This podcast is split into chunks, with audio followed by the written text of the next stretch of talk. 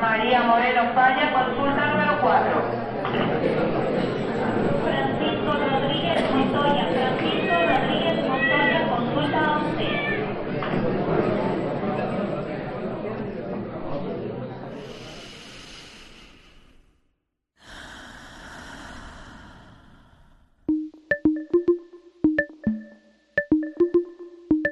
Aquí no hay sala de espera.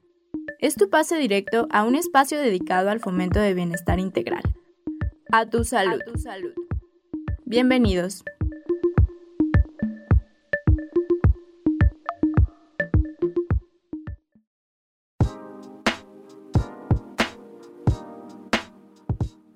¿Qué tal? Muy buenos días. Bienvenido a esta nueva transmisión de A Tu Salud. El día de hoy estamos transmitiendo desde el Centro Universitario de la Ciénega a través del 107.9 de la frecuencia modulada gracias a XHUGO Radio Universidad de Guadalajara en Ocotlán, ubicados en Avenida Universidad número 1115 en la colonia Lindavista en Ocotlán, Jalisco, y estamos transmitiendo este programa de fomento a la salud para que puedas quedarte con un poco de información y alejarte de la sala de urgencias. De igual forma, como lo hemos venido haciendo prácticamente en el último año, desde que inició esta pandemia en nuestro país, eh, nos encontramos grabando de vía remota y con días de anticipación para continuar con las medidas sanitarias preventivas para la transmisión de la enfermedad COVID. 19 y bueno, ya saben, mi nombre es Salvador López, soy el médico ocupacional del Centro Universitario de la Ciénega y como cada lunes, este equipo también lo conforman mis grandes amigos Paola Aceves y Giuseppe Cernichiaro. Paola, Giuseppe, muy buenos días, ¿cómo están? Muy, muy, muy buenos días. Yo estoy contenta, estoy feliz de estar con ustedes compartiendo nuevamente el lunes este espacio y este programa con ustedes. Yo, por mi parte, también estoy muy emocionado de estar con ustedes. Ya saben que el lunes es el punto álgido de mi semana porque puedo compartir con ustedes, porque seguimos en cuarentena, entonces seguimos sin vernos y sin estar en contacto demasiado. O sea, la verdad es que este día, bueno, no sé a, a ti, Paola, a ti, Giuseppe, a mí es un momento de la semana que me recarga de energía. Ya estamos, bueno, habitualmente digo, tú que nos estás escuchando, empezamos a grabar en eh, cerca del fin de semana, entonces ya como que nos empieza a bajar la pila, las energías, y la verdad es que verlos y hacer este programa a mí siempre me recarga de energía. Por cierto, si nos estás escuchando a través de nuestra página de internet, la cual te la recuerdo es www.udgtv.com, diagonal radio UDG, diagonal Ocotlán, o si nos estás escuchando a través de la frecuencia modulada, a través del 107.9, o si nos estás escuchando a través de nuestro podcast, que nos puedes encontrar prácticamente en cualquier plataforma como A Tu Salud, te mandamos un saludo hasta donde sea que estés, ya sea que estés viajando hacia tu trabajo o hacia otra ciudad, ya sea que eh, nos estés escuchando desde tu casa, en tu trabajo, en la escuela o en cualquier sitio, de verdad te mandamos un saludo y un abrazo afectuoso. De igual forma, Andrés Almada, nuestro productor, muchas gracias por todo el trabajo que haces en esta área para lograr este programa de calidad. También un saludo a Alejandra Núñez, a Alejandra Cervantes y a Vladimir Acosta, que son parte fundamental y pues prácticamente conforman también la dirección de la estación de radio Radio Universidad de Guadalajara en Ocotlán.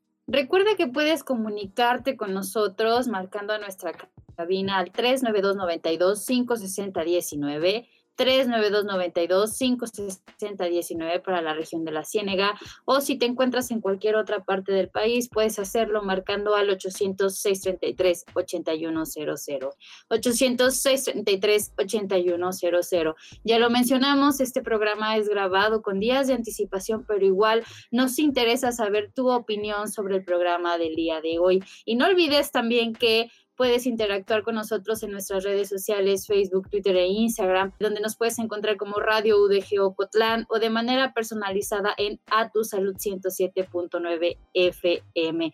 Y eh, recuerdo también decirte que nos puedes buscar en Spotify con, con el mismo nombre que es A Tu Salud 107.9. Esto es A Tu Salud y el día de hoy vamos a hablar sobre un tema que es muy importante en la cotidianidad y que hace falta que se difunda más, sobre todo con los hombres, porque hoy queremos hablarles sobre inteligencia emocional. Completamente de acuerdo, yo sé que un tema bastante cotidiano y del cual casi no lo, no lo hablamos y ahorita vamos a desmenuzar un poquito más este tema. Pero bueno, antes de, de, brincármelos, como todos los lunes, quiero arrancar. Vamos a arrancar contigo, Paola, después contigo, Giuseppe. Y les quiero preguntar por qué es importante que hablemos el día de hoy en este programa de la inteligencia emocional. Empezamos contigo, Paola. Bueno, creo que hablar de inteligencia emocional nos permite eh, conocer de fondo quiénes somos, ¿no? Y aprovechando esta situación de la pandemia, creo que es una herramienta útil que nos puede servir porque este, así vamos eh, identificando, nombrando, conociendo todas estas vivencias que hemos tenido que pasar, ¿no? Entonces, eh, ¿Por qué es importante hablarlo? Porque tenemos que conocerlo, identificarlo. ¿Y por qué este, hablarlo doble vez? Eh, bueno, reforzarlo con, con, doble intención. Bueno, pues porque la pandemia este, abre brecha también a este camino, ¿no? Por supuesto. Y no solamente eso, ¿no? Sino que también está el hecho de que cuando hablamos de inteligencia emocional vamos a hablar de la manera en que vamos a relacionarnos con nosotros a través de lo que llevamos dentro, a través de nuestro interior, de nuestro yo interior, lo vamos a manifestar hacia afuera. Entonces, cuando lo desconocemos, cuando somos incapaces de saber qué es lo que estamos sintiendo, la manera en que nos vinculamos con los otros está toda, toda mezclada o no sabemos de dónde vienen nuestras reacciones o no sabemos por qué estamos actuando de cierta o tal manera y entonces es la parte que dice Paola, ¿no? De conocernos a nosotros mismos para saber cómo vamos a reaccionar ante los demás. Y ya se los mencionaba hace un ratito. Cuando hablamos de la inteligencia emocional, sobre todo en los hombres, eh, hasta la generación millennial particularmente, donde no se conoce, donde el hombre se le limita la capacidad de sentir, de expresar emociones, entonces por eso tenemos reacciones de cólera desenfrenada, de agresión descontrolada, mal enfocada, porque no sabemos cómo, cómo canalizar todas estas emociones y cómo expresarlas de forma positiva. Lo que comparte Giuseppe es de gran valor y tiene mucho peso en, en, esta formación de la inteligencia emocional, pero también hay que poner en claro o poner los pies sobre la tierra que esto inicia a temprana edad, ¿no? En el desarrollo evolutivo de nosotros como niños. Entonces, si empezamos a trabajar esto a temprana edad, vamos a ser adultos totalmente responsables de nuestras emociones. Esto que están mencionando los dos, la verdad pues es que ya no me deja con muchos argumentos, ¿no? Es prácticamente lo que, lo que quería expresar. Pero creo que es importante que lo hablemos el día de hoy, por esto que estabas compartiendo tú, Giuseppe, que estabas compartiendo tú, Paola, la comunicación, la expresión de lo que sentimos, de las emociones que estamos viviendo en muchas ocasiones no podemos ni siquiera nombrarlas. Entonces, si ni siquiera sabemos qué es lo que estamos sintiendo, qué es lo que estamos viviendo como una emoción, ¿cómo vamos a poder expresarla a alguien más y sobre todo cómo vamos a poder manejarla? Entonces, creo que por eso, eh, para mí es importante que hablemos el día de hoy de este tema, la inteligencia emocional. Y quiero cambiar un poquito la dinámica en este, eh, eh, en este programa aprovechando que es respectivo a la salud mental y que ustedes dos son grandes psicólogos, pues ahora sí que me va a tocar hacerle la entrevista a ustedes. Así que, quien quiera, quien quiera, eh, les doy la palabra, que me pueda decir qué es la inteligencia emocional. Pues déjame robarle la, la palabra a Pau y ya que ella me complemente, porque creo que una manera muy simple de, de poder Ah, como definir inteligencia emocional sería como la capacidad que tiene un individuo para expresar y manejar sus emociones en relación al otro. Sí, totalmente de acuerdo con lo, que dice Giuseppe, ¿no? Si yo puedo controlar mis emociones, también regulo el pensar o el actuar de las otras personas, ¿no? Entonces guiamos nuestros pensamientos y nuestras acciones y por eso es que se distingue esta inteligencia emocional. Y, Paula, por ejemplo, lo, estaba compartiendo hace, hace un momento, ¿no? Es importante que, que podamos identificar, nombrar eh, eh, estas emociones que estamos viviendo. ¿Por qué es importante que sepamos hacer esto? Que le demos nombre y apellido a lo que estamos viviendo porque así reconocemos los estadios en los cuales nos presentamos, ¿no? De manera curiosa, o creo que vamos a tocar esto más adelante, bueno, como seres humanos, nada, creo que alcanzamos a percibir seis tipos de emociones, ¿no?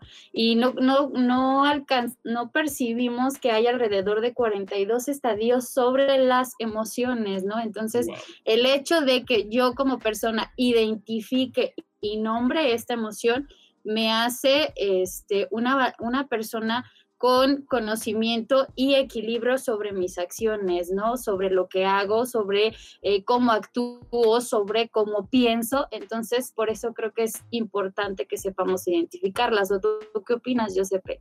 Por supuesto, es que es, por ejemplo, si nosotros no sabemos qué es lo que estamos sintiendo, entonces se nos va a salir de control, no lo vamos a poder como canalizar.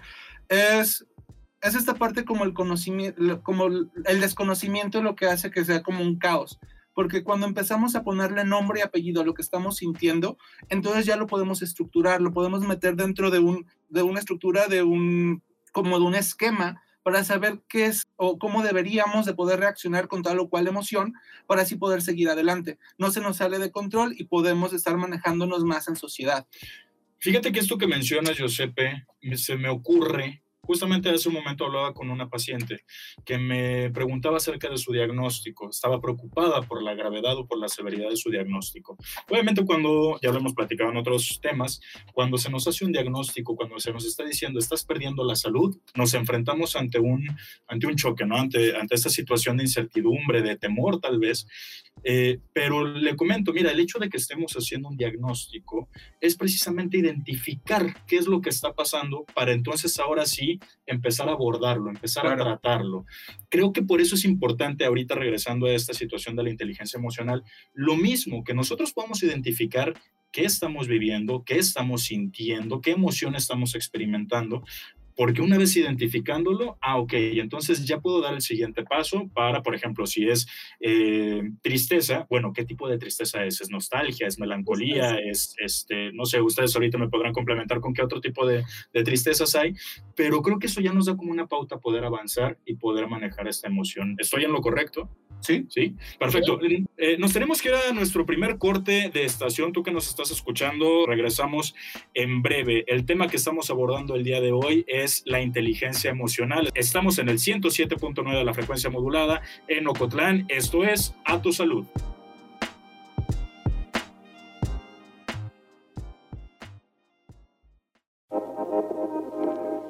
Continuamos con la consulta directa aquí en A Tu Salud. A Tu Salud.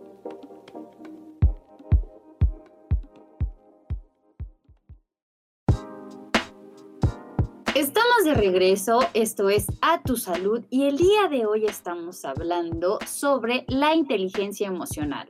Y pues bueno, eh, regresamos con este tema que en, el corte, en el, perdón, en el bloque anterior nos quedamos hablando de, la importancia de esto de identificar, ¿no? Entonces, bueno, ya vimos por qué es importante. Giuseppe, ¿qué, qué, qué me puede pasar a mí si no, si no logro identificar esas emociones? Es decir, si no tengo eh, esta inteligencia emocional, ¿qué complicaciones puedo tener con mi vida cotidiana? Va a ser como muy difícil que logres establecer como vínculos con otras personas. Por ejemplo, cuando yo era niño, cuando, cuando era más pequeño, a mí en un principio mi madre me había dicho, tú no puedes agredir a otra persona. Entonces para mí era como muy lógico, ah, estoy enojado, puedo golpear cosas. ¿No? Y eso es una conducta que está como súper generalizada. Cuando un hombre, por eso hablaba de, la inteligencia emocional, no está muy relacionada culturalmente, por lo menos en nuestro país, con el género masculino. Porque se nos enseña que entonces la agresividad es normal y la agresividad va hacia afuera. Y es en un impulso directo, es en un impulso hacia otro o hacia otra cosa y eso va a generar conflictos en nuestra manera de vincularnos con los demás, porque va a ser muy difícil que logremos establecer relaciones aceptables, saludables, donde se pueda abrir un canal de comunicación. Entonces, eso es una emoción mal canalizada. ¿Cómo puedo expresar el enojo? O sea, primero sería como respirando, porque es como muy común que nos digan que hay emociones malas y después vamos a hablar de eso, ¿no? Más adelante. Pero el enojo es como que tengo que ver qué es lo que me está dando, de dónde viene y entonces tengo que trabajar para ver cómo lo voy a canalizar puede ser de manera artística, es la sublimación dentro de los mecanismos de defensa. Donde ¿Es vamos la qué? Sublimación. La sublimación es un mecanismo de defensa que lo que va a hacer es que vamos a agarrar cierto estímulo o a cierta pulsión, cierto impulso que tiene el ser humano, que normalmente tiene una connotación negativa o tiene un efecto negativo en la persona y en el contexto, y lo vamos a transformar en algo bueno, en algo positivo. Por ejemplo, música, humor, arte. ¿No? La tristeza también es muy común. Cuando estás como muy triste o algo así, se relaciona mucho con la capacidad artística. Es donde empiezan a componer, donde empiezan a escribir, donde empiezan, se está sublimando una pulsión. Entonces, esa es una manera como hacerlo de una manera más positiva. en el lado contrario, por ejemplo, cuando no logramos identificar, que no, no logramos lidiar con una emoción, entonces nos lleva como al aislamiento, nos lleva a esta parte donde no nos podemos vincular con el otro. Ok, entonces desde aquí podría venir eh, cierto problema en la, en la falta, no en la falta, sino en, en, una falla de la comunicación entre, entre los individuos. Sí. Sí. Ok. Y por ejemplo, Paola, en este caso se me ocurre, por ejemplo, eh, Giuseppe nos comentaba, ¿no? De, de, este manejo de la ira o del enojo, eh, que a él, en, su mamá le decía, ¿no? No es bueno agredir a otra persona, pues bueno, si me dan ganas de golpear algo, pero no lo puedo agredir porque está mal, pues entonces voy a golpear la pared, o golpeo la mesa, o golpeo lo que sea. ¿Por qué esta conducta, digo, ahorita lo veo con Giuseppe, es un varón y lo hemos platicado en un montón de ocasiones en esta cuestión sociocultural, es, eh, vamos a decirlo, más común este tipo de comportamiento en los varones. ¿Por qué en las mujeres no? ¿Cuál sería la diferencia? Porque a la mujer también se le va a decir, no es bueno agredir a otra persona. ¿Por qué la mujer lo, lo toma, su expresión es distinta? Mm, creo que es porque no se nos permite enojarnos. La mujer está encasillada o se nos encasilla en este perfil de que tiene que ser siempre alegre, que tiene que ser siempre amable, que tiene que ser cortés, que tiene que ser tierna.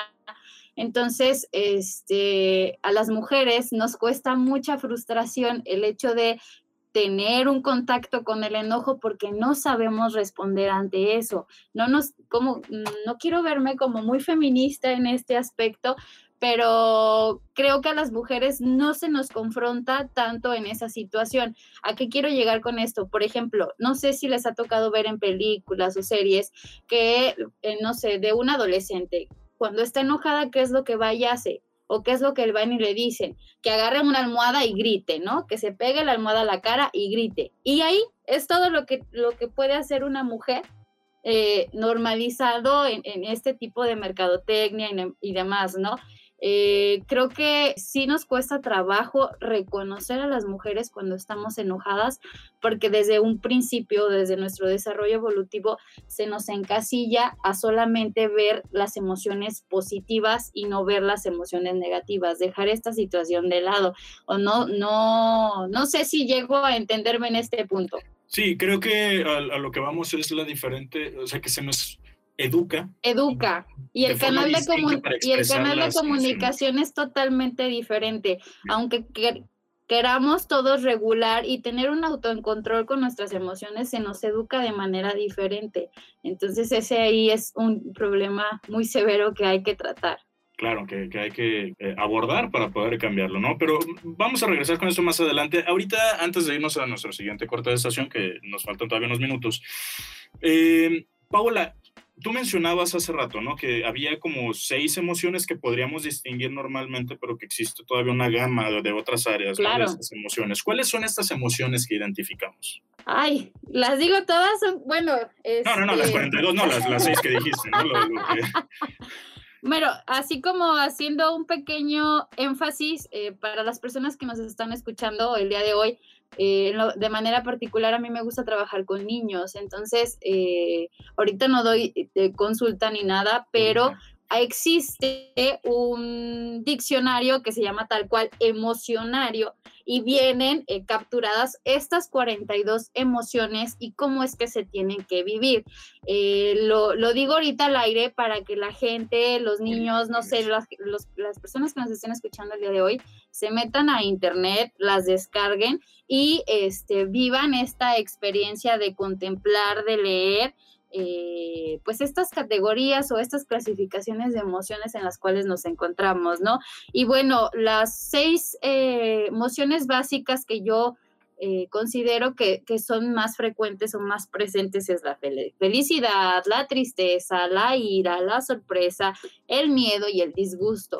Este, ya en, otras cuestiones podría entrar también el amor, ¿no? Pero estas son como las, las emociones básicas de un ser humano o con las que eh, eh, nos encontramos habitualmente, ¿no? No quiere decir que las otras 42 eh, sean ajenas a estas, ¿no? Sino se derivan de, eh, por ejemplo, el amor puede ser la ternura, la bondad. ¿Me explico? O sea, son diferentes clasificaciones. Podríamos decir que son las emociones madre, por así decirlo. Claro. Es que, fíjate, Giuseppe, se me ocurre que, bueno, ahorita me acordé de la película, esta película animada de Disney Pixar, la de Intensamente, eh, o Inside Out, eh, que nada más, si no me equivoco, falta sorpresa. Ajá, en, en, la película se maneja nada más cinco emociones que es eh, ira, tristeza, alegría, uh, desagrado y temor es, o miedo. Entonces, creo que es más o menos esto lo que quiere comentar Paola, ¿no?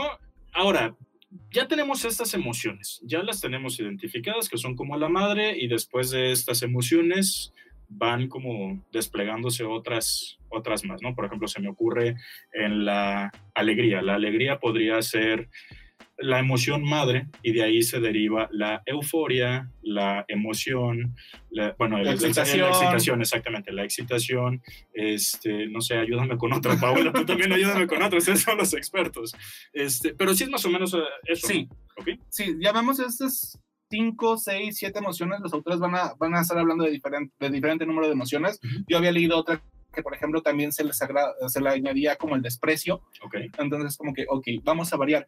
Pero de esas se llaman como las emociones básicas porque son las emociones que culturalmente no difieren entre una sociedad y otra, sino que todas las personas, de manera universal, vamos a estar sintiendo y también son como la base, porque cuando más vamos creciendo, vamos experimentando las cosas de diferente manera y las vamos matizando. Okay. Entonces, estas son como las primeras y por eso cuando aprendemos a, a, llamarlas, a sentirlas, a expresarlas, se nos facilita mucho la vida. Y que se me ocurre también que son emociones que podemos identificar incluso visualmente. Sí. Nosotros podemos ver a una persona y decir, ah, esta persona está triste, o está feliz, o está enojada, o tiene miedo, pero eh, más o menos es eso, ¿no? Son emociones sí. que podemos identificar visualmente. Ahora, eh, ya vimos estas eh, emociones. Eh, Paola, ¿y para qué nos sirven las emociones? Pues sí, básicamente es, es, eso, ¿no? Que adopta, que gracias a esto llegamos a adoptar actitudes positivas ante nuestra vida cotidiana, este, llegamos a fluir de manera más sencilla con nuestro entorno. Creo que todo se deriva a, a este aspecto social. ¿O tú qué opinas, Giuseppe? Por supuesto, de hecho por eso es tan importante que, o por eso se nota tanto, por ejemplo, con las personas dentro del espectro autista, que son incapaces de leer las emociones. Ok. Entonces, por eso no pueden interactuar con nosotros de una manera que nosotros consideramos neurotípica, porque ellos no las identifican como tal y para eso se les entrena. Okay. Para que puedan vincularse con nosotros de una manera que se, sea más socialmente común. Okay. ¿no? De ahí la importancia de identificar las emociones. Y, y, que inclusive también, este, gracias a las emociones, llegamos como a desarrollar ciertos sentidos o ciertas habilidades. Por ejemplo, desarrollar el sentido del humor o desarrollar este, este autocontrol ante la frustración, ante el miedo, ante el enojo. De, eh, creo que para eso sirve, ¿no? Es, es conocer las emociones. Y que se me ocurre incluso, por ejemplo, con eh, el temor o la ira tal vez o bueno, el enojo, que sirven para sobrevivir. Claro. ¿Sí? ¿No? O sea, por ejemplo, el temor, si a mí me está dando miedo acercarme a un alacrán, pues es porque probablemente el alacrán me va a picar y me va a hacer daño, ¿no? Entonces eso también puede ser como un mecanismo de, de supervivencia, al igual que la ira, ¿no? El hecho de del proteger tu territorio o, o, o no, Sí. sí. Son, son emociones como adaptativas, ¿no? Cuando hablamos de, de miedo y de, de, enojo particularmente, estamos hablando de emociones adaptativas, pero no sé cuánto tiempo nos queda porque creo que es hora de irnos a un corte. Sí, es hora de irnos a un corte. La verdad que se nos está pasando, bueno, a mí en lo particular se me está pasando rápido este programa porque ahora somos nosotros los entrevistados. Agradezco eh, esta oportunidad que, no, que nos das, eh, eh, Salvador, de estarnos entrevistando nosotros. Tenemos que irnos a un corte, ya lo dije. Recuerda que el día de hoy estamos hablando sobre la inteligencia emocional. Ya regresamos. A tu salud. A tu salud.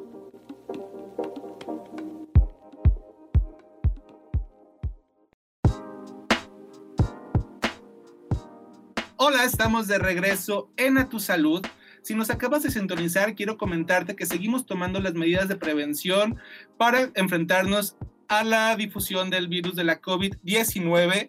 El día de hoy vamos a estar hablando sobre inteligencia emocional. Y pues bueno, nos fuimos a este segundo corte de estación y estábamos platicando justamente fuera del aire, eh, psicólogo Giuseppe, psicóloga Paola, de esta... Eh, ¿Cómo vive las emociones un niño autista? ¿no? Este, y ustedes comentaron de, esta, de estos juguetes que estuvieron de moda, estos peluches de pulpo reversible, eh, y comentaste algo muy interesante, Giuseppe, no te quiero robar la palabra, así que explícanos mejor.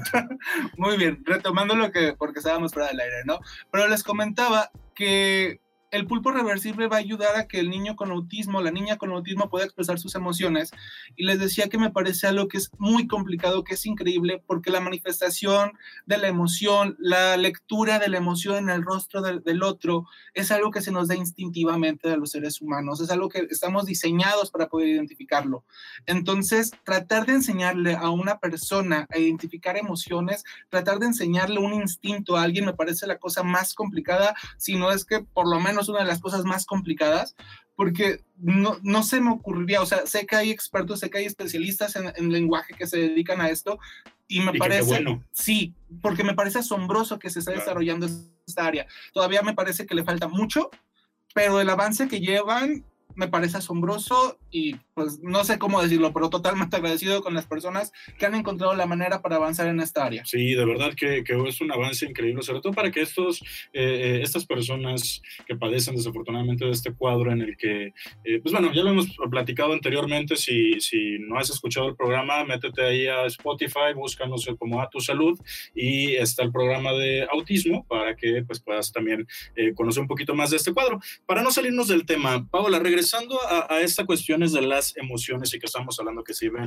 eh, para generar nexos, para fin de cuentas nosotros somos entes sociales y nos sirven para, para generar estos vínculos, incluso como supervivencia. Ahora te quiero hacer esta pregunta, Paola. ¿Hay emociones buenas y malas? ¿O buenas o malas? De manera personal, no sé si varios autores se vayan a enojar conmigo el día de hoy, pero creo, creo, creo firmemente que no hay emociones malas. Eh, simplemente son emociones mal canalizadas. ¿A qué quiero llegar con esto? Que todo lo que sentimos o lo que todo, todo lo que nuestro cuerpo, nuestra cognición llega a percibir es bueno. El miedo también es bueno. La, triste, la tristeza es buena. No hay que darle una connotación negativa a esta situación. Sí quiero aclarar nuevamente que este, se les da eh, una mala regulación a estas emociones y por eso llegan a ser consideradas como malas. Pero yo de manera personal digo que no hay emociones malas. Tan solo, por ejemplo, podemos ver de nuevo la película intensamente. Cuando se está resolviendo el conflicto de la película, cuando tristeza y alegría se dan cuenta que cuando trabajan juntas sale otro tipo de memoria, otro tipo de recuerdo, ¿no? Donde son como más agridulces, donde pasa algo malo, pero eso da para que haya un sentimiento de, de bienestar, por ejemplo. Ah, el miedo aparte de manera evolutiva nos va a ayudar a sobrevivir, ya lo habías mencionado, Chava. Eh, cuando nosotros tenemos miedo es porque probablemente nos vamos a enfrentar a algo que desconocemos las consecuencias de y por lo tanto tenemos que acercarnos con precaución. El miedo nos ayuda de esa manera. La agresión también en su momento nos ayuda a sobrevivir, claro. porque entonces no nada más es, por ejemplo, e, en una situación de conflicto, ¿qué voy a hacer? ¿Cómo voy a proceder? Simplemente me voy a hacer para atrás, voy a tener que pelear. De eso nos va a dar como muchísimas otras ah, situaciones hormonales incluso, ¿no? Liberación de, adrenalina, por ejemplo, para poder desarrollar el sentido de huida o, batalla. Entonces, ya lo dijo Pau también, son situaciones de... Ah, Ah, que, no son malas, las emociones, estoy de acuerdo con ella y yo creo que la mayoría de los autores va a decir lo mismo, no hay emociones buenas o malas, simplemente son emociones. Exactamente, y como lo dice Paula, ¿no? La forma en la que en la que nos comportamos secundario a esa emoción, o sea, la acción es la que puede ser la negativa, más no la emoción. Exacto. Ok, y en, este caso, por ejemplo, Giuseppe, tú estabas ahorita hablando de este ejemplo de eh, la película de Intensamente, y recuerdo muy bien este ejemplo que dijiste, ¿no? Que era un, un recuerdo feliz y de la nada cuando ya lo recordaba se ponía triste y al final estaba como estas eh, esferas de las emociones mezcladas, que había felicidad y tristeza en la misma. Es posible que sintamos esto y te lo digo porque en muchas ocasiones yo he vivido experiencias en las que yo mismo digo, es que no sé ni cómo me siento. Tengo tanto que no sé ni cómo me siento. ¿Es posible esto? Totalmente, es súper común y creo que tiene que ver también en que nunca nos damos el tiempo de analizar qué estamos sintiendo Eso. o por qué lo estamos sintiendo.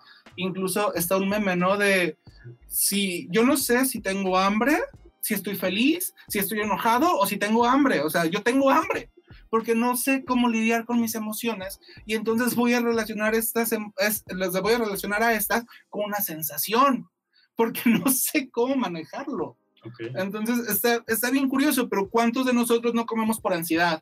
¿Cuántos de nosotros no estamos tristes y vamos a comer? ¿Cuántos de nosotros no estamos enojados y volvemos a comer? O sea, Así es. De puro coraje me de lo voy a comer. ¿no? me ha pasado. Y por ejemplo, Paula, eh, es posible, ahorita digo, ya dijimos, ¿no? No hay, no hay emociones malas. Eh, tal vez este término que voy a utilizar tampoco es el adecuado, pero tal vez para fines didácticos y que se pueda entender, eh, emociones positivas y negativas, ¿no? Positivas en el, en el plan sociocultural que conocemos, ¿no? La felicidad y todo esto. Y las negativas podría ser el enojo. Hay situaciones, o mejor dicho, hay vivencias en las que puedan tenerse estas emociones, eh, pues vamos a decirlo, polarizadas y que estén coexistiendo al mismo tiempo. Claro que sí, este, y eso se debe a que no llegamos a considerar, o bueno, no reconocemos desde la infancia estas emociones y por eso se polarizan.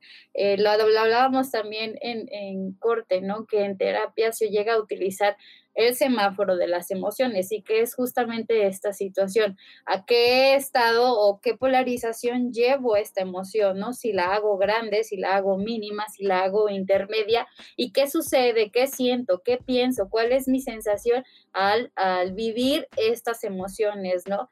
Eh, hablar de esto creo que meramente nos lleva a que reconocer que debemos, como seres humanos, debemos trabajar en esto siempre, al día. Tengas la edad que tengas, tienes que trabajar con esto, porque inclusive estas vivencias o estas emociones polarizadas se pueden ver en tu trabajo, ¿no? Que llegues como muy alegre y después llegues a encontrarte, no sé, con algo que te haga enojar y eso frustre tu trabajo, ¿me explico?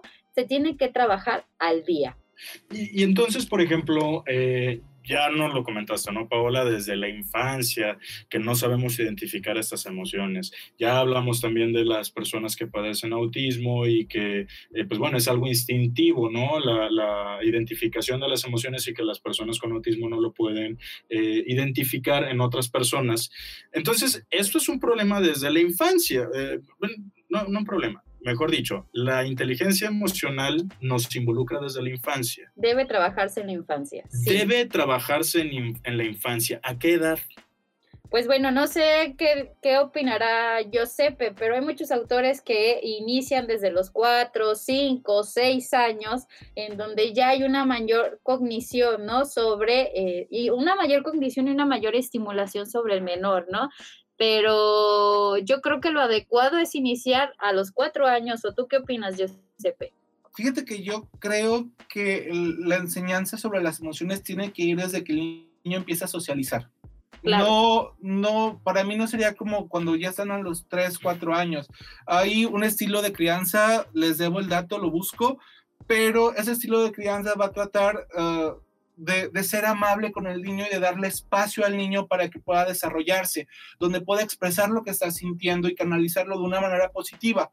Entonces, muchas veces esto va a pasar desde que el niño empieza a interactuar con el otro y empieza a interactuar con el mundo. No va a ser lo mismo la manera en que nos vamos a acercar a un niño de uno o dos años a un niño de tres, cuatro, por supuesto. Uh, entonces, sí va a cambiar la manera de, pero creo que lo más importante, por ejemplo, es aprender cómo satisfacer las necesidades emocionales del niño y aprender a manejarlo. Va, va, a ser como, el niño va a aprender a través de nosotros, ¿no? Siempre se usa la, la metáfora de que el niño es como una esponja uh -huh. y no nada más va a aprender a cómo nosotros uh, hablamos o cómo nosotros lidiamos con las cosas, sino también la manera en cómo lidiamos con nuestras emociones. Entonces, el niño va a aprender a través de nosotros y por eso para mí la, la enseñanza de la inteligencia emocional va acompañada desde que se está interactuando con los padres.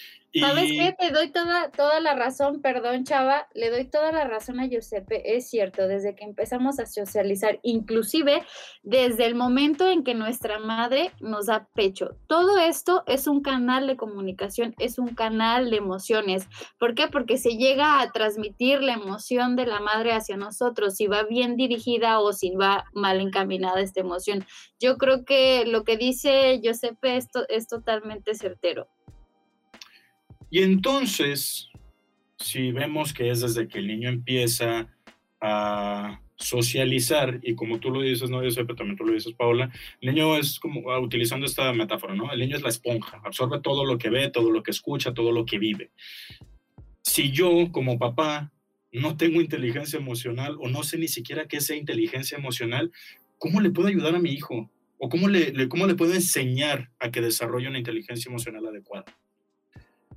Ahí está bien difícil porque si el padre, si la madre no están dispuestos a aprender, se van a empezar a repetir ciclos, ¿no? Entonces, Patrones, conductas. Exacto.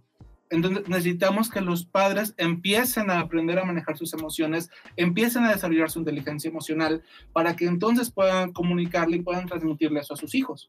Si no, vamos a repetir los patrones, como dice Pau, y va a seguir habiendo los mismos problemas. Muchos de los problemas que estamos viviendo ahora, y yo sí quiero sonar a, pues no puedo ser feminista porque no me toca, pero quiero estar en ese discurso, ¿no? Muchos de los problemas con los hombres vienen de nuestra incapacidad para lidiar con el enojo, Totalmente porque la única emoción, nada más a los hombres se nos permite tener dos emociones culturalmente, que son la felicidad y el enojo. Y entonces el miedo, el asco y la tristeza son cosas de que no niñas. son de niñas, son emociones débiles. Inclusive no el amor. podemos tener. Débiles entrecomillado, para no nos están Sí, viendo, sí, pero se claro. dijo entrecomillado. Claro, claro. Inclusive el amor, porque entonces el amor ya es posesión. Y ya nos lo compartía Paola. A la mujer no se le permite entonces expresar ira. Ella tiene que ser con- estar contenta y llorar, porque entonces la mujer es dramática, entonces la mujer nada más Así sufre es. o es feliz, pero no puede sentir disgusto o no puede sentir enojo. Nos tenemos que ir a un corte, estoy muy emocionado. Eh, regresamos. Esto es A tu salud. Continuamos con la consulta directa aquí en A tu salud. A tu salud.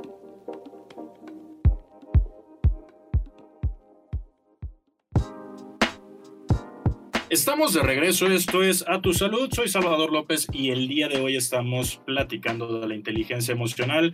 Tengo a mis dos grandes amigos como invitados de honor, grandes psicólogos, la psicóloga Paola Cebes y el psicólogo Giuseppe Cernichiaro. Si nos acabas de sintonizar, estamos llegando a este último bloque del programa del día de hoy, pero de todas formas está muy, muy bueno y nos quedamos platicando en, en la, eh, en el bloque anterior acerca de, de esta complicación que puede existir a la hora de, de- de enseñarle a nuestro hijo o a nuestros niños que nos rodean acerca de la inteligencia emocional. Entonces, por ejemplo, yo eh, como padre que estoy escuchando esto y que apenas me estoy empapando acerca de la inteligencia emocional y tengo a mis hijos, ¿qué puedo hacer para, para ellos? ¿Qué les pueden recomendar? Yo creo que lo primero es que eh, ellos como padres hagan una autoevaluación de qué tanto conocen sus emociones, ¿no? Si están polarizadas, si están centradas, si de verdad ha sido algo que este, los ha llegado a, a concebir la idea de qué es la emoción y identificarla, ¿no? A partir de ahí, si yo apruebo esta autoevaluación, pues bueno, empezar a estimular al niño, a mi hijo, a mi hija en casa y este, a decirle que está bien expresar que, que siente felicidad y que también está bien expresar que siente enojo, que siente rabia ante alguna situación, ¿no? Y que curiosamente cuando se llega a esta etapa de los terribles dos años, cuando los niños hacen muchos berrinches y demás, ¿qué se hace? Se castiga. Se castiga por este enojo, por esta frustración que ellos llegan a presentar, ¿no? Y lo, de, lo ideal en esa situación es encaminar la emoción estimular, decir, presentar, ¿sabes qué? A ver, si te llama la atención por eso, eh, te permito, o bueno, no, no te, bueno, sí, te permito que, que, que expreses lo que sientes, pero no te recrimino la emoción, no, no te castigo por sentir esto que estás pasando en un berrinche, no sé si me explico. Y entonces, ¿cómo estimulamos? porque Pablo lo dijo, ¿no? Eh, hablar con, hacer nuestra, nuestro análisis personal como adultos, el ver qué, qué áreas de oportunidad tenemos para poder desarrollar una inteligencia emocional. Y el siguiente paso es ya hablar con nuestros hijos, expresarles que no está mal sentir, que tienen que empezar a identificar, pero estimular a identificar esas emociones. ¿Cómo se hace ese estímulo? O, o yo como papá, ¿qué puedo hacer con mi hijo para hacerlo? Por ejemplo, podemos utilizar como las caricaturas o podemos utilizar como estas películas donde son muy gestosos, donde podemos ver un rostro y, y preguntarle al niño, ¿qué está sintiendo? ¿No? O mira, eso eh, está sintiendo felicidad, mira cómo está sonriendo, mira cómo se está riendo porque vio que eso es divertido. Entonces vamos a empezar a hacer como estas vinculaciones o estas conexiones entre un estímulo visual y el conocimiento de dónde viene o de qué se trata esa emoción. Y de esa manera ellos van a poder identificarlo. Okay. La otra manera también es, por ejemplo, es estás enojado, estás uh, y platicar con ellos, ¿no? ¿Por qué estás enojado? ¿Te enojó tal cosa? No. ¿Te enojó tal cosa? No. ¿Te enojó esto? Sí. Y uh, les debía, es crianza respetuosa. Crianza respetuosa es ese estilo de crianza donde ah. vamos a considerar que el niño es como, como un ente individual a nosotros que tiene sus propias necesidades y les vamos a dar ese espacio para crecer. Entonces es como de esta manera donde vamos a empezar a vincular ¿no? lo que están viendo, ya sea en nuestra expresión o en la expresión de alguna de algún personaje animado, de algo que le guste mucho al niño para que no se pierda el interés y empezarlo a asociar con esto de la emoción. Y es bien importante que les enseñemos, de hecho voy a robarme una anécdota que nos estaba contando el productor antes de entrar al programa, donde nos decía que tiene un estudiante que le estaba contando que se sentía triste y le daba toda la explicación de por qué se sentía triste y que estaba enojado y le daba toda la explicación de por qué estaba enojado. Y no sé ustedes, pero ya lo habías dicho, chava, de repente a veces nos sentimos, no sabemos cómo y no sabemos por qué. Y es importante mencionar que, que era un, un, un, niño de cuatro años. Y, y como dices, ¿no? Yo a mis 30 años a veces no sé ni qué, ni qué estoy sintiendo, ya quisiera yo tener esa capacidad de, sí. de, poder decir, no, me siento triste por esto, o mi, mi, tristeza no es, no es tristeza pura, es nostalgia, es melancolía, y, y ya se me acabó ahí mi gama de, tristeza. ¿eh? O incluso tú te padeces ansiedad, que a veces te preguntamos, ¿qué la detonó? ¿Por qué te sientes así? No sé. Claro. Llegó de la nada, no me la puedo explicar, no pasó nada diferente. Y eso es, es muy importante que lo practiquemos. ¿Sabes qué, Chava? También esta parte de la estimulación, bueno, se puede dar a través del juego. Si tú como papá o como mamá te pones a leerle un cuento, una historieta, eh, algo a tu hijo, eh, eso nos puede servir eh, dentro del entorno familiar para que él identifique eh, cómo es que se llega a sentir a través de la historia. En el juego puede ser, no sé, que, tanto mamá, papá, hija, hijo estén jugando a los cochecitos, ¿no? Y que alguien pierda. ¿Qué siente él al perder ante mamá, ante papá? Me explico toda esta interacción de juego, algo sencillo, algo básico, algo que se puede hacer en casa, puede ay ayudarnos a estimular la inteligencia emocional. Esto es bien importante y también ahorita que estabas comentando de las actividades lúdicas, eh, también recordar que no, no, no, siempre se tiene género en los juguetes, ¿no? Por ejemplo, en los cochecitos o los muñecos, se pueden hacer actividades y, y, esto para los padres, para que no esté como este este contexto de con esto sí, con esto no. ¿Y, y por qué estoy tocando este tema? Fíjense que eh, preparándome para, para, saber qué les iba a preguntar de, este programa, me encontré con, un, eh, con una opinión eh, de un psiquiatra que comentaba que incluso esto tiene un, una estructura sociocultural, la inteligencia emocional, que viene desde la infancia y, así de fácil lo pone él, desde el uso de pantalón y de faldas o vestidos en las niñas y niños. Mientras que a las niñas con su vestido no se les permite jugar, estar corriendo, eh, estar de arriba para abajo, trepando árboles, por la situación de se te van a ver los calzones, tú aquí sentadita te tienes que quedar. Bonita? Exactamente.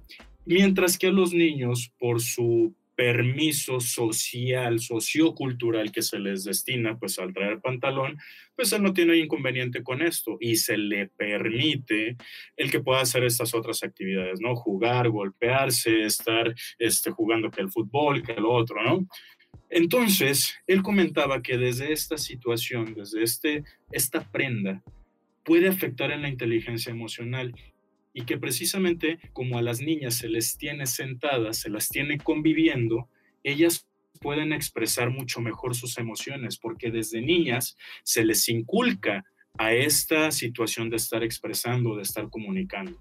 Mientras que a los varones lo que se les permite es golpear, no platiques, tú juega, tú haz, ¿sí? Entonces por eso a los varones se les complica la expresión de sus emociones. No quiere decir que no sintamos, sino quiere decir que tenemos complicaciones en la expresión de nuestras emociones. ¿Qué opinan ustedes de esto? Por supuesto, e-, era lo que estábamos hablando, ¿no?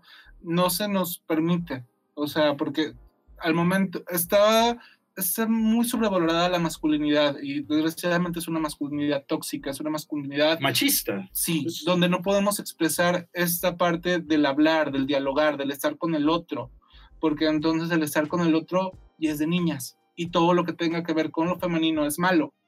Entonces, eso nos lleva a un, a un sinfín de conflictos sociales que estamos lidiando con ellos en la actualidad. Y antes de seguir avanzando, cuando mencionaste lo de los juguetes, nada más quiero, quiero decirlo porque me da mucha gracia y se me hace muy verídico. Los juguetes no tienen género. Si un juguete necesita tus genitales para poder usarlo, no es un juguete para niños. Uh, uh qué, qué buena observación, Paola. Sí, este, ya lo dije al principio, ¿no? Eh, lamentablemente a nosotras las mujeres se nos encasilla o se romantiza esta parte de las emociones, en que la mujer debe demostrar más amor, más afecto, más cariño, más bondad, más, este, pues sí, todas estas eh, emociones ubicadas en el, en el estadio del amor, ¿no? Y nada que ver con esta situación de este, el enojo, la tristeza, inclusive algo que me llama mucho la atención es cuando una mujer que está en una relación llega a llorar, se le empieza a juzgar de rogona o estás haciendo mal o no debes de estar llorando por un hombre, ¿me explico? Y es válido, es válido porque te duele, te duele esa sensación o te duele el panorama en el cual estás viviendo, ¿no? Entonces, eh, concuerdo que tanto los juguetes como las emociones no tienen género. Y regresamos a esto, ¿no? Que estaban comentando de, bueno, que comentabas tú, Josepe, que y de verdad me parece lamentable, me parece que ya no debería ser así, pero hasta la fecha me ha tocado escuchar a padres que le dicen a los no yo usted no llore, eso es de niñas. Claro. Usted es hombrecito. No, o sea, como lo dices, Paola, o sea, las emociones no tienen género y todos somos seres humanos, todos tenemos esta percepción de las emociones y necesitamos vivirlas. Y creo que entonces nosotros podríamos calificar como una, como una emoción mala porque desde niños se nos inculcó que era malo que lo viviéramos, ¿no? Sí. Y hay, hay algo que me gusta mucho de la terapia gestal, que nos dice que una, y también viene desde con Freud, ¿no? Pero una emoción no manifestada, una emoción no expresada se va a interiorizar, se va a, que, va a quedarse adentro y va a buscar la manera de salir. Y cuando salga, no va a ser bonito.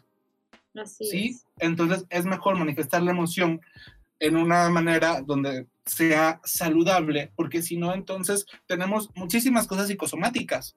¿No? Está la colitis nerviosa, está el dolor de espalda, está el dolor de cabeza, está que se nos cierra la garganta. Ya les había comentado, ¿no? Que, por ejemplo, mi hermano en una ocasión, él tenía tantos problemas emocionales que se estaba hinchando y no podía respirar, porque él nunca se acostumbró, nunca se le enseñó a expresar sus emociones o a expresar sus necesidades. Y entonces lo tenía adentro y se la atoró y no lo podía hablar. Entonces, una emoción no manifestada va a buscar la manera de salir y va a ser horrible. Y no va a ser nada agradable. No va a ser bonito. Se nos está acabando el tiempo. Psicóloga Paola, psicólogo Josepe, está interesantísimo el tema, pero me gustaría que antes de que nos fuéramos me dijeran cómo, cómo nos vamos. Pues agregar que esta situación de la inteligencia emocional, insistir en que se trabaja día a día, no hay que bajar la guardia sobre lo que sentimos, sobre lo que hacemos, de la manera en la que actuamos, no hay que polarizar nuestras emociones, hay que conocerlas e identificarlas y llevarlas por un buen camino de, comunicación. Exactamente, no hay que tenerle miedo a lo que estamos sintiendo, hay que darnos la oportunidad de expresarlo, de vivirlo y de compartirlo, siempre y cuando no estemos dañando a alguien más. Completamente de acuerdo. Gracias, psicólogos, psicólogo Giuseppe Cernichiaro, psicóloga Paola Aceves, eh, locutores, grandes amigos, grandes especialistas en la salud mental y sobre todo eso, ¿no? Mis grandes, grandes amigos, de verdad, gracias por... Eh, hablarnos de este tema y por compartirnos todo su conocimiento respecto a esto. Yo me voy muy satisfecho pero pues nos tenemos que ir. Gracias Paula, gracias Giuseppe, gracias a ti que nos estuviste escuchando durante esta hora. También gracias a producción Andrés Almada y Alejandra Núñez, a Alejandra Cervantes en la producción general de esta estación de radio y a Vladimir Acosta en su dirección de esta misma estación. Te invito a que consultes nuestros podcasts en nuestro sitio de internet o también en Spotify o prácticamente en cualquier plataforma de streaming que puedas consultar. Eh, nos puedes encontrar como a tu salud y no olvides sintonizarnos el próximo lunes en punto de las 10 de la mañana. Te invito a que también continúes escuchando la programación de esta estación. Esto fue A tu salud.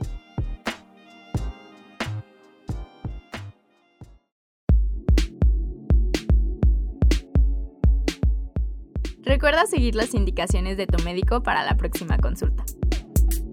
A tu salud.